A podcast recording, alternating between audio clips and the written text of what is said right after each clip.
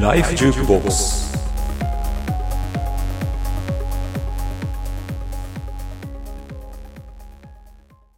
はい、始まりました。ライフジュークボックス第5回。国5会回 !5 回でございます。あ記念日、記念日。何の何の記念日記念日じゃない、記念。えー、よくわかんないけど、よくわかんないけど、まあ、まあ、毎回ね、この話題になるんだが、はいまあ、続いたね。続いたね。ね。あと、あと15回あるからね、あと一応ね15。回ですね。もう4月年内15 15回あとあ。と年内15回。 年内15回です。年内15回。い いペース、いいペーいいペースでしょもうそろそろね、4月終わる。本日4月26日。はい、はい、はい。はい。ええ終わりますね。はい。これはもう、そうですね。えー畳みかけていく感じでございますね。うんね月に3。はい、はい。なんかね、なんかありますうんなんかあります。あのね、ごめん、勢いよく始め て、全然雑談の内容考えて今日なのかテっーマなかったもんね。た。あ、今日のテーマね。毎回テーマあったっけないない。ないけど、なんかね。うん、な、なんか一個小話。ジャクソン先生。小話。最近ね、あの、毎日消費するね、お酒の量が増えてきて、理由があると思う。そこにいは。お酒が効かなくなってきて、あら。 おそう。最近ね、あの、うん500を1缶と、うん。あと350を1缶。うん。 1日で1日、毎日飲んでる、それを。毎日飲んでる結。構、酔う量だよね。そうだね。そう、でもあんま酔わない。なんなんかね。体体制できちゃったそう、特にオチもないですけなど。んあ、なんあか大丈夫です。うんカットできまーす。 大丈夫です。まあ、これこのまま使うかもしれないけど ね。もうね、あの、あんまり膨らまそう、なそうなんでね。ははい。もうゲストを紹介しましょう。結構振られた早さ。限界、限界っす。限界ですね。限界ですね。はい。えーっとですね、今回第5回のゲストはですね、えー本当に、えー先日独立した。ばかりですね。はいてかむしろまだ会社員なんですけどお。そうですよねじゃあ卵、卵状態。卵卵状態でございま卵さん。そうですね。えーっとですね、市原悦子さんですす。。はい。よろしくお願いします。よろしくおお願いし今俺、名前紹介したけど、はいな、何やってる人っていう風に言えなかったんだよねあ、。でもわかりまそす。うなわんかだよりねます。私も困るんですよ。そうなんだよね。そうなんだよ。実は俺、あの、一回だけ一緒に飲みの場で一緒になって。なんか、もう福田さんっていう、そうなんです福田さんというねなんか妄想マッピング T シャツってえーいう、もうあの、おっぱいが表示される T シャツとか作ってそいる。う。おっぱいの福田さんであ。の T シャツの。そうです。もうそうう、ん T シャツの検サ索ニ者マ数ダイですバよね。ー、なんか谷間にね、こう、と突入するサラリーマン型のネックレスとかなんか、そういうねえー、すごい友そう面なんだ人白いうとい。か知り合いがおりまして。あれのパッケージ、僕の友達のおっぱいなんですよね。あ、そうだったの 誰 それ同じおっぱいなのあ、同じおっぜぱい全部同じおっぱいなのあ、パッ何ケージ人かのそうそうそう。おっぱいを使ってきそう、たね。何人かのおっぱいを使ってあーる。みんなすごくいいおっぱえー、そう、みんなすごくいいおっぱ綺麗いでな。おっぱいだよね、あれね。そうなん だよね。友達のおっぱいがパッケージになるってなかなかないす経験ごいだよね。ですね。そう。なんかご飯食べます。でもね、早速おっぱいの話で盛り上がる。この、熱加減が、あれなんです けど、今回ゲストで来ていただいている市原悦子さんはですね、はいはいえっと、セクハラインターフェース。セクハラになったそうり。ええそう、もそれを作ったのが大学生の頃だったんです。大学の卒業制作で、あそうなんですねのセクハラインターフェースっていうものを作って、あうんあ、じゃあもうその頃から。その頃から、あーまあちょっといろいろ誤解招きそうなんですけいど や、いやいや、あれね、これね、言葉で説明するの難しいんでね、うんもし気になる人はググりながら聞いてほしいんです映け像ど、を流したいけども、映像を流しても、音が聞くとただの愛声に聞こえると思うんです けど、まあ一応軽く、その、初めに作ったセクハラインターフェースっていう作品を説明すると、うん。まあ大大根をですね、生の大根4本並んでるんですよ。はいはい。今映像がね。今、映像がねそうです、見えてるんですね。これ、サイトで見えるようにしますからね。あそうですねはい。まあ、一見大根がよく並んでるんですけど、触ると、あえるっていう。これはすごい。まあ、あの、要するに、静電容量で、なんと言いますか、あの、大根を、繊細化らないね。ちょっと今、見見ますかこれこれ、音だけ聞けた何が何だかわかんないです触りすぎ。けど、私 ですね、触って皆るのさは。ん、これは映像の音を流しているだけです。現場では何も起こっておりません。ね大根しか見えないです。はい、大根しか見えないですね。これちょっとあの、いいですかこれなんか、ちょっと触り方変えると、お声が変わるんですかあ、これは、えっと、まあ、声質というか、その声の種類は同じなんですけど、ただ、あの、触る長さというか、ストロークによって、なんか、軽くタッチすると、あーんって感じなんですけど、長くされると、あーんって、ちゃんと、30種類になって ます。もうね、すごいでしょいやもうね、本当にすごいと思う。すごいよね。もうねうん何のために作ったんだいやもうね、あ確行きかたに、くね。なるよね。すうん。ごいわ。これは、なんか、あの、なんでだったのかというと、ちょっと昔のことなんで、記憶が曖昧なんですけど、うんきっかけはその、日本の秘宝館とか、おうあの、はいはい。いいわゆるあの、正規信仰の神社とかあるのってお、うんわかりますか、うんなんかうん、はいわかります。あ、さすがっす。いなんや、か、もまう、あそうそう。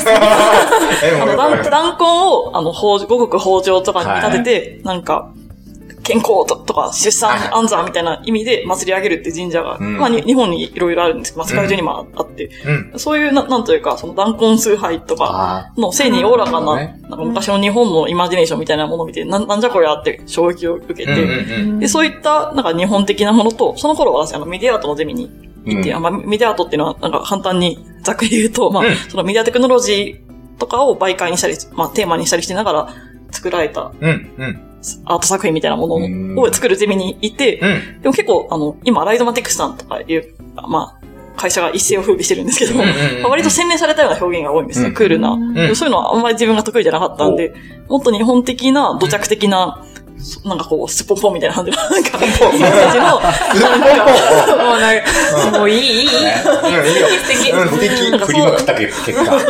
うそういう、なんか、ちょ土着的な日本的なメディアと作ろうって思った結果、セクハラインターフェースっていうのん。すが。ごいよでねき。たその弾痕と大根は何かかかけてるわけあかけてはかけてはあかけかけてるんだあーあとなんか、日本が、人が多分もともとそういうメタファーとかやる民族だったと思ってて、ん昔のなんか、あの、予売とかしてた頃って、おうあの、ななんというか、お女の人にこう大根とか、人参とか渡して、今夜 OK かっていうあサインえそうなんをメですタかファーにしてたり、農村とかでしてたみたいで。あと結構、そうなんだよね。村の祭りとか行くと、うんなんか、こう、天狗がこう、股間に人参とか大根とか、やたりとどかこ行ったのあやっぱあの、農村とかに行くとやっぱそういう風習のうんお。祭りとか残ってるへーと思うんですよ。と、とおもじいちゃんおばあちゃんがもう大根と人参持って、はしゃいでる。まあ、ど、どこまで続いてるかわかんないですけど、そういう状態だと思います。ええあええあ。なんかもうそれを復活させたいとまで追っていっ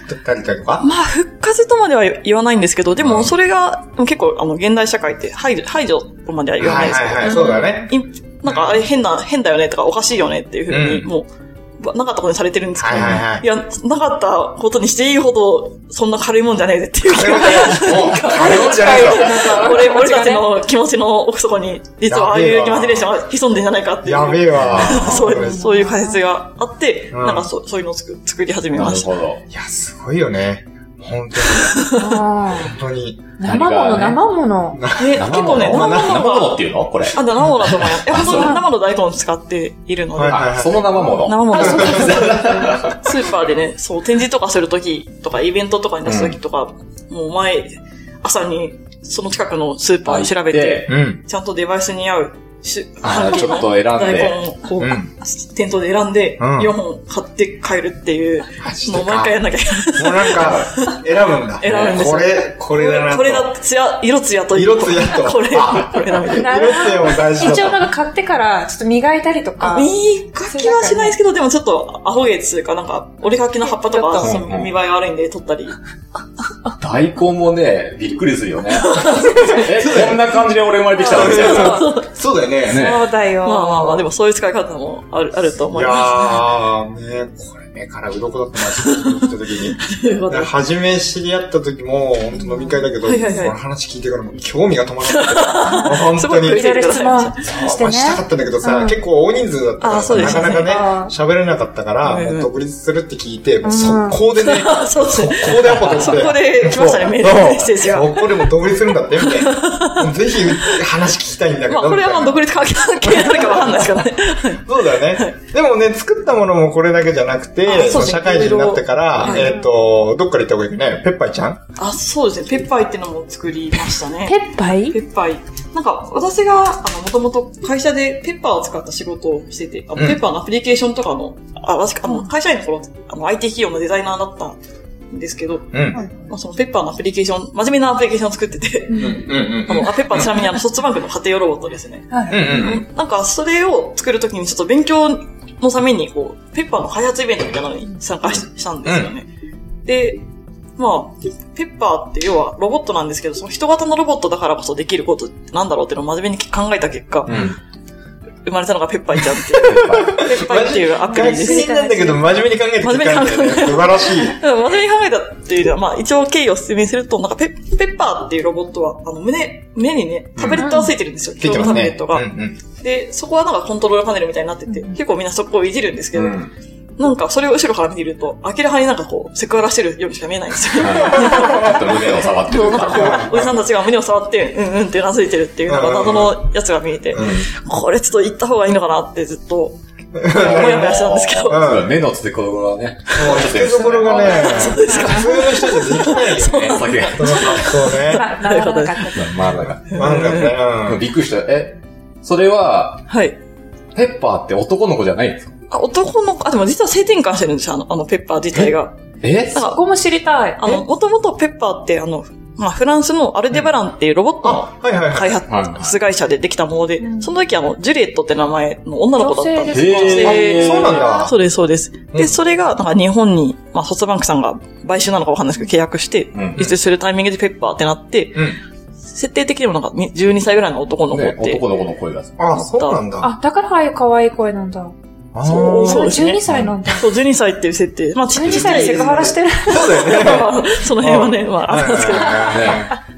で、そのね、ペッパーも、その、胸部食べると、やっぱり、こう、暇にしか見えないっていう か、なんか、もやもやがあったんで、その、早津イベントで、なんか、企画を募集してて、企画を募集ってか、なんか、その、アイデア発表のタイミング、時間があって、なんか、いや、これやっぱ、卑猥だと思うんですよね、っていう話をして、なんで、やっぱ、一回ちょっと思い切った方がいいって思って、そのペッパーの胸部タブレットに、まあ、おっぱいを表示して、触ったらめちゃくちゃよがるっていうのを作りたいんですよっていう話をしたら、なんか賛同者がすごく、マジか。あの、集まってくださって、しかも結構、あの、その時に来てくださったメンバーがかなりやばくって、あの、本当に、モーシペッパーのモーションバリバリに作れる女性のエンジニアの方とか、あと JavaScript を見て書ける男性の方とか、来たわってなって。来たわってなって。なんか、やっぱ、あの、その、まあ私はペッパーで、ペッパーつか、なんかペッパーにおっぱい表示して、やら、なんか、あんあん言わしたいっていうだけだったんですけど、その時に集まった方は、やっぱいろんなモチベーションがあったので、そのペッパーの暴力性引き出したい、ロボットの暴力性。暴力性。とか、いろんなこう、モチベーションを持った方がいたので、そのコミュニケーション的なものに興味があったり、そんな、いろんな人の欲望が組み合わさった結果、ペッパーっていうものが。やべえわ。できました。やべえわ。そうです、そうです。すごいね、そのチームね。そう、10人ぐらいの。10 人 ?10 人で寄せたがって、 10中で。ペッ人のパー表示し。そうそうです。いじるインターフェースを。そうで、あの、スクール水着とかもなんか、その、東大の男の子はなんか、うん、陰性の男の子はななんかその、結構その、ニコニコ動画カルチャーに詳しい、うん人で、うんうん、その辺のこう、文文化を、に最適化してくれたというか、その、スクール水着貼ってきてくれたり、あや、あやなみれっぽい、こう、ビッグを貼ってきてきてくれたりとか、あの、ドンキ行ってきますとか言って、 で、いろいろあって、その、ペッパーがスクール水着着て、おっぱい表示させて、で、まあ、手首を触るとめっちゃ、あ、手首、あの、手首を触ると、あの、反応するし、ちゃんとおっぱいの部位で表、変わるんですよ。なんかうん、うん、俺見たことあるわ。 あの、おっぱいの周辺と乳輪地区みたいな、なんかちゃんと、あの、はタッチ範囲が。タッチ 範囲それなんか反応が、声が変わるとかあ、そうです、そうです。あの、乳首の方がやっぱりいい、いい感じです。ああ、なるほどね。っていうのをちゃんと十数種類のモーションを、その女性のエンジニアの方がめっちゃ いいモーション作ってくれて、もうびっくりする動きをします。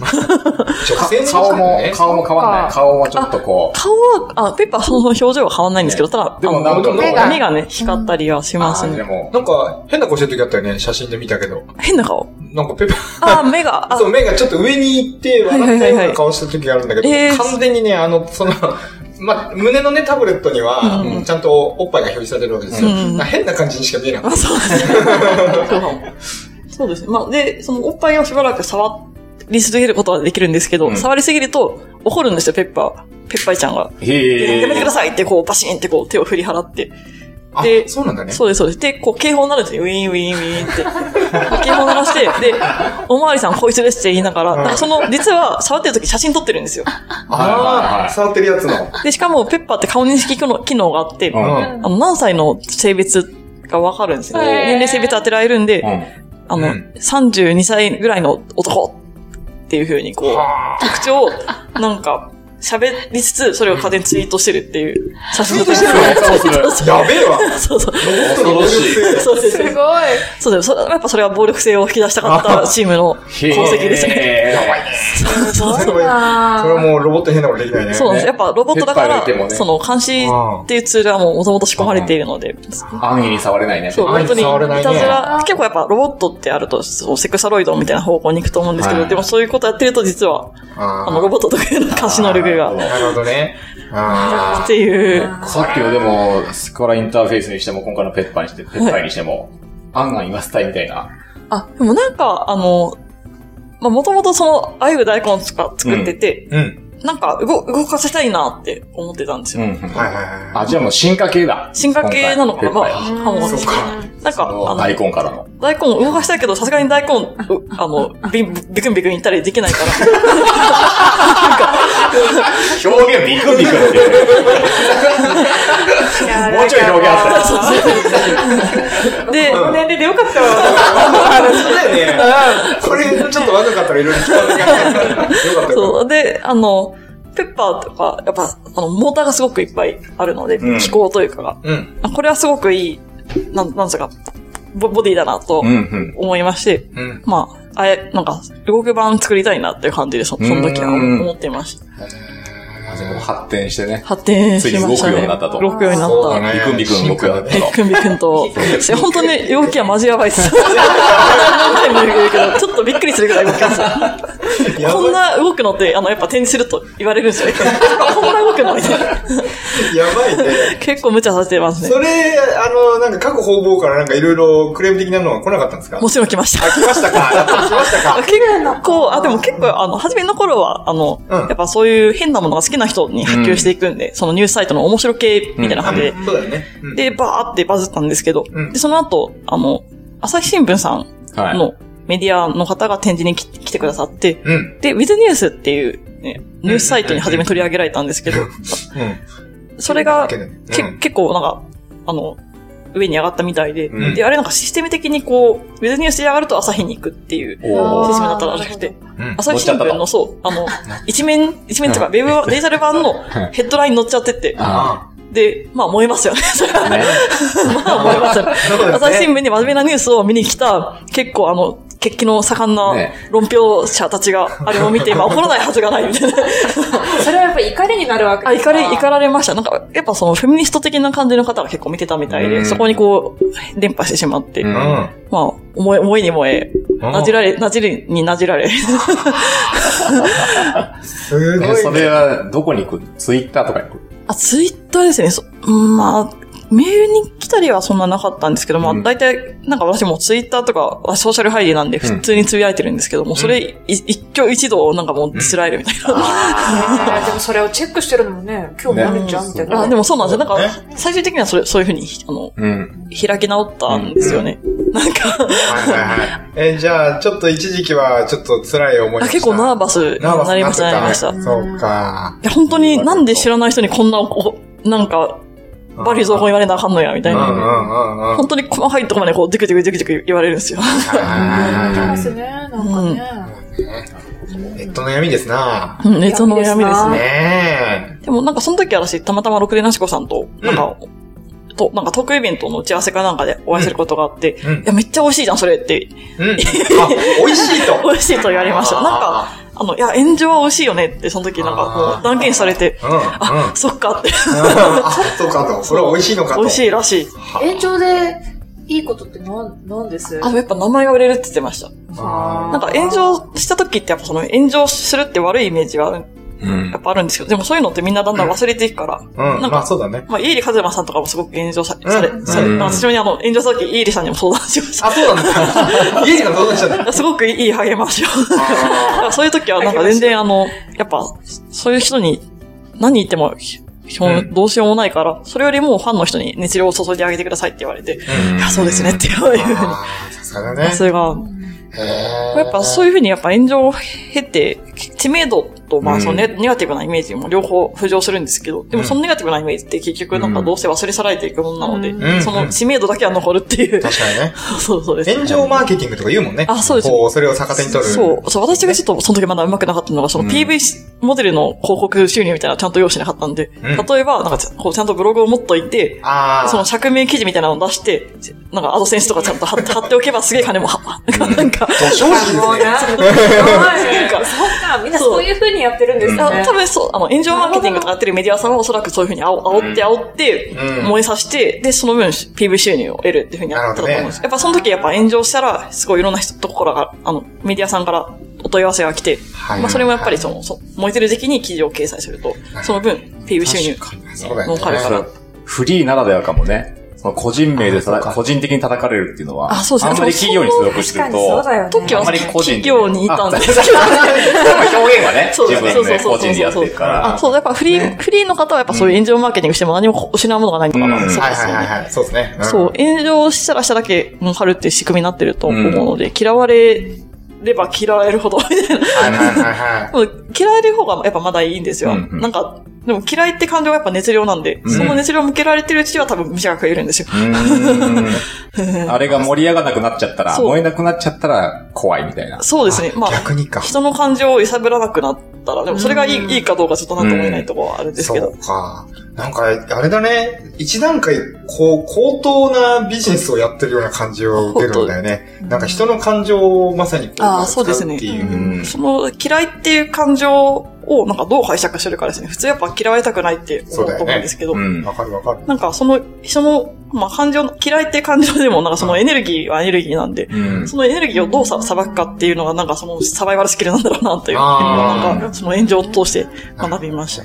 すごい、すごいね。そんなことなかなかやれないもんね。ねでもフリーになってるからにはね、あり得るからね。ご飯食べるっていうのは結構な基準なんだなと思って。うん、そうかもしれないですね。私、その、その、炎上モデルで飯を食ってるわけじゃないですけど、いろんなところは。そうか。これちなみに、その学生の時の、あの、セクハラインターフェース、大根の方は、そういうのはなかったの叩かれるみたいな。あ、ありましたよ。あったね、やっぱあったね。なんかあの、学生の頃はまだそんなに、あの、外、外に出せなかったんで、叩かれるも何もなかったんですけど、あの、社会人の1年目だったか2年、何年目かなぐらいに、なんか突然こうバズった時期 があって、その時の紹介され方が、なんか、私が大学してた大学の研究、あの、早稲田大学が、あゆ大根を開発したみたいな変な紹介したから。全然、個人、個人の稼いだ金で、余暇でやってんだけど、みたいな、なんか、今からちょっと感じそうそう。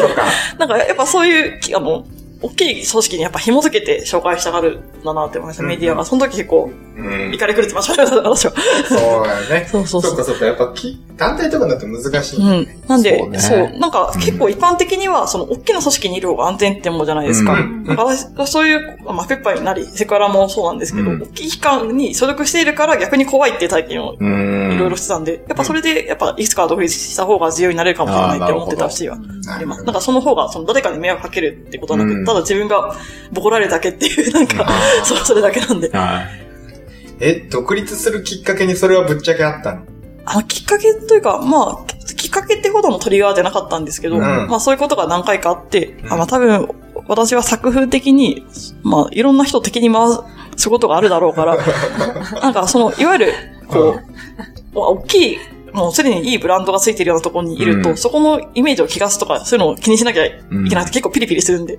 炎上の時、まあ自分がわわ言われよかったんですけど、なんか組織の方に飛びしたらややべえみたいなので、すごい一生懸命 Facebook の情報も編集しまくってたんですよ。なるほどね。足がつかないように。そうかそうか。なるほど。じゃあこれからが私の本気だと。本当もう、これからはもう気にしないと。フルスロットル完全にもうなな、世の中に何言ってもいいから。やっぱ会社辞めた瞬間快に何を思ったかって、あ、もう何言ってもいいわっていう解放感が一番すごかったですね。かっけえ。かっけえわ。かっけえな。すげえかっけえわ。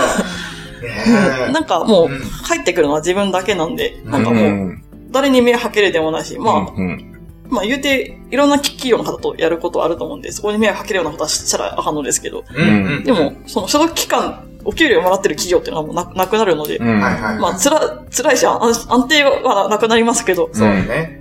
いや、なんかほっとするわって。ほっとするわ。 その誰、誰かに迷惑をかけるのではという不安がなくなったのがなんか解放感ありました。すげえ特殊なケースだとは思う。そうですか。それで独立してちょっと、ほっとしてるみたいな。もう誰にも迷惑をかけなくていいんだと。 そうそうそう。そんな人なかなかいない。そうなんか人の目を気にしなくていいっていうのが、ね、やっぱ組織にいると、その組織の中でどういうふうに映るか、明らかに変なことやってるんで、うん、なんかこう、こう、うまいことバランスを取らなきゃっていうのがあったんですけど、うん、あのその変なことやってる分、会社で真面目に仕事しな ければって。 そうだね。はい。でもね、言うてもあの、ちゃんとした企業で、あちゃちゃんとしたデザイナーとしてね、ちゃんとしたデザイナー。 普通に、そんなになんかその、変なことやってるから変な仕事をさせようっていう、ふう、ね、でもなくて、まあ普通に働いてたんで、逆にその炎上するときは心の支えになりました。その、いくら、その、そのアーティストとの、つうかなんかその作家としての自分が炎上しようが、会社員としての生活は別にあって、しかも平穏に、なんかもう、普通に進んでいくっていうのはもう、すごい平和って思ってます。そうだね。でも逆に言えば、これからその炎上するやつは、まあもう逆に乗り越えてるのかもしれないけど、直で自分に来る。あ、そうですね。もうそれが結構もう自分のライフの、だいぶ80%ぐらい占めてるものに、もので来るんで。でも私一回まあその炎上体験したんで、その会社員のまだ守られてる時代に、一回ちょっと腹、腹にグッとこう、筋力ついてる もう、大丈夫みたいもな。う、俺も大丈夫。腹筋そんなんじゃ。腹筋、腹筋そんじゃ悪いみたいな。そんなんじゃ俺も ないとできそうそうそう。逆になんかその、炎上してもいいぞっていう覚悟をすると、逆に炎上しないことが分かります。そうか。へそういうもんなん